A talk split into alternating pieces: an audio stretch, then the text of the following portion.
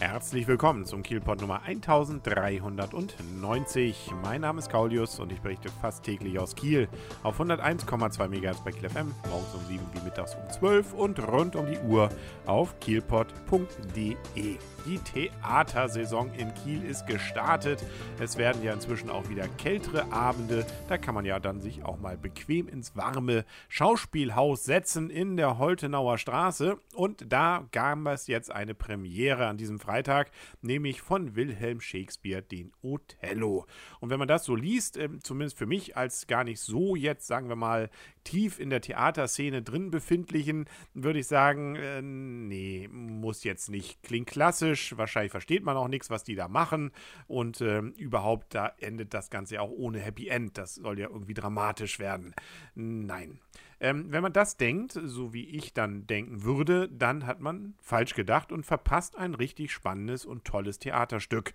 So viel sei schon verraten. Es war nämlich richtig beeindruckend, was man dort in zwei Stunden 50 Minuten inklusive Pause auf den Bühnen bzw. der Bühne des Schauspielhauses erleben durfte. Herr Karasek hat sich ja überlegt, als Intendant jedes Jahr allem Anschein nach ein Shakespeare-Stück auf die Bühne zu bringen. Letztes Jahr war dann die Eröffnung mit Wie es euch gefällt Welt. Diesmal, wie gesagt, Othello. Und er hat sich auch nicht, Gott sei Dank, dazu jetzt durchringen können, jetzt ein völlig modernes Stück zu machen, aber auch kein ganz naturalistisch klassisches Stück, wo jetzt ähm, der Othello dann da mit schwarzer Schminke durch die Gegend schwellt. Ähm, er hat also eigentlich versucht, da einen ziemlichen guten Kompromiss zu finden und das ist ihm auch gelungen. Wer das Stück jetzt nicht kennt, ich will auch nicht zu viel verraten, das Spannende ist, man kann sogar, wenn man nichts weiß über das Stück, dem Ganzen wirklich gut folgen, weil die Sprache ist jetzt nicht so wie vor 400 Jahren, sondern modernisiert. Da gibt es dann auch mal eine Kiste Bier. Es ist zwar ein bisschen noch angelehnt, sicherlich so an diesen Nimbus bzw. die Sprachart von Shakespeare, aber schon sehr modern übersetzt. Also da muss man keine Angst haben. Die Geschichte kann man auch verfolgen.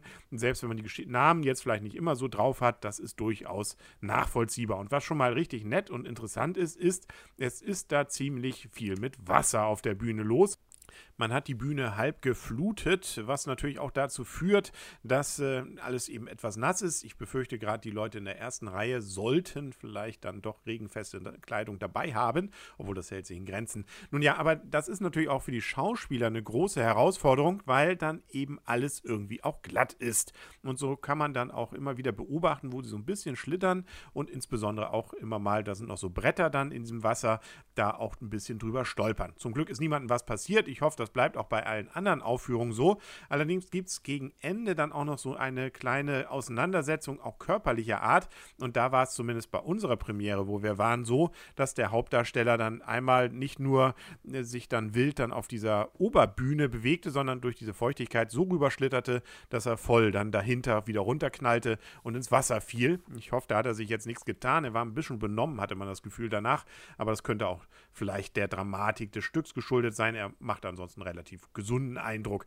Aber nun ja, also man merkt auch, dass eine zum Beispiel die weibliche Hauptdarstellerin, die hat nachher etwas weniger an, dass sie, glaube ich, schon einige blaue Flecken bei dieser Geschichte mitgenommen hat. Also da ist Obacht, aber das ist trotzdem ein richtig spannendes Bühnenbild. Ist zwar eigentlich nichts zu sehen, also, wenn man das so vergleicht mit dem letzten Jahr, mit wie es euch gefällt, mit diesem Urwald, da ist diesmal das Ganze doch sehr karg. Man hat eben dieses Wasser mit den Brettern drin und dann noch so eine Scheibe, die sich dreht.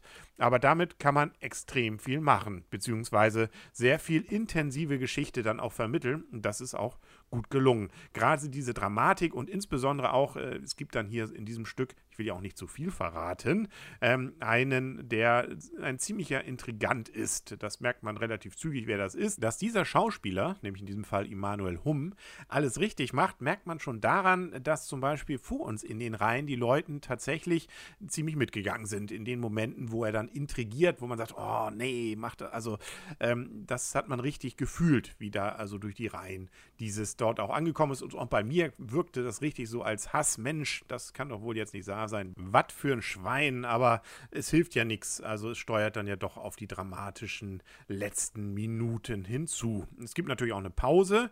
Ähm, es gibt auch insbesondere hier und da mal ein bisschen was zum Schmunzeln.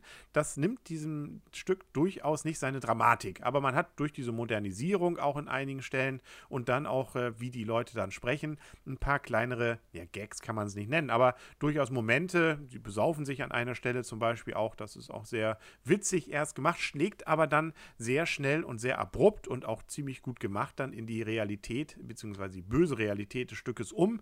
Und äh, das auch, man lässt einen dann nochmal wieder mehr mit den ganzen Protagonisten mitfiebern. Interessant ist auch, dass äh, es bei diesem Stück gleich drei neue Ensemblemitglieder gibt vom Schauspielhaus, die sich dort dann vorstellen. Und einer davon, beziehungsweise eine, hat auch gleich eine Hauptrolle abbekommen, nämlich Maxim Kazis.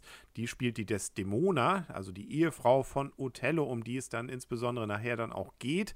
Und äh, die kann nicht nur gut schauspielern, sondern auch singen. Und das tut sie dann auch während des Stücks.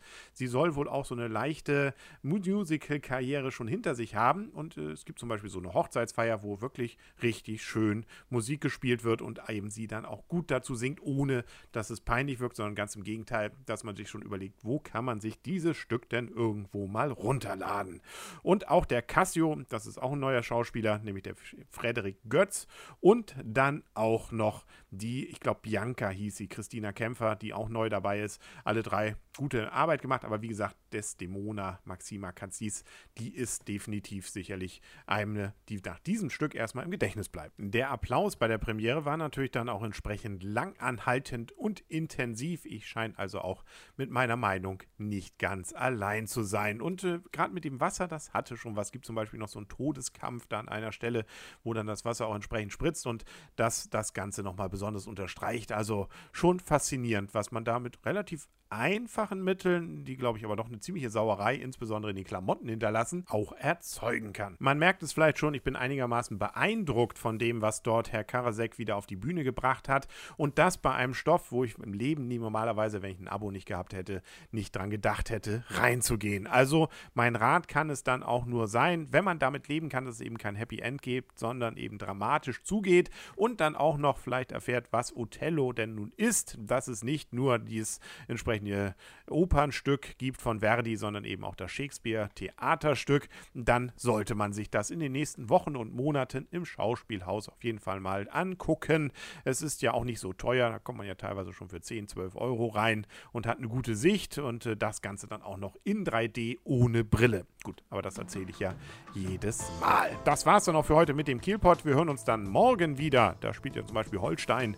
Da gibt es dann hier sicherlich auch den entsprechenden Bericht. Was für ein Kontrast. Kultur, Shakespeare und Holstein mit dem Sieg, hoffentlich. Ja, wir werden es erleben. Das gibt's nur im Kielpot. Bis morgen dann alles Gute. Euer und ihr, Kaulius. Und tschüss.